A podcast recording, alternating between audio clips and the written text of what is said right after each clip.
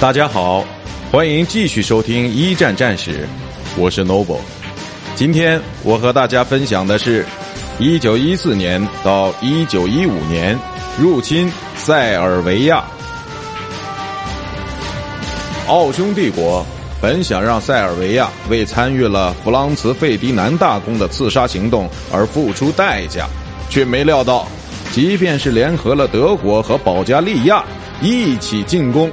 自己呢，还是吃了败仗。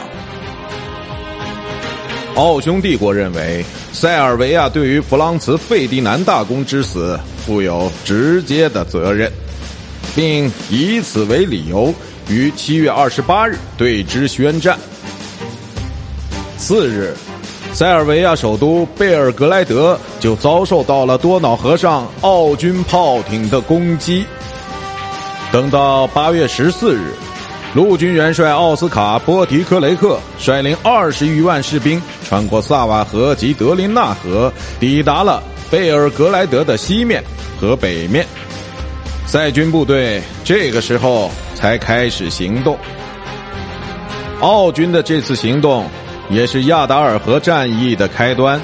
十六日，塞尔维亚的拉多米尔·普特尼克元帅率兵十九万进行反抗时。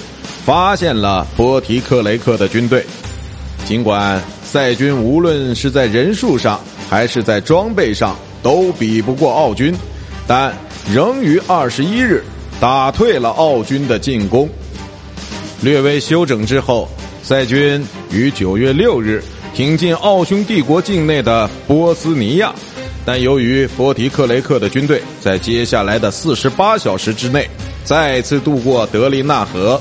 并且在塞尔维亚侧面建立了据点，普特尼克不得不率部回撤以抵抗敌军。鏖战十日之后，塞军正面抵抗奥军的这场德林纳河战役因塞军的认输而结束。自此，塞军开始退守防御较强的贝尔格莱德西南部。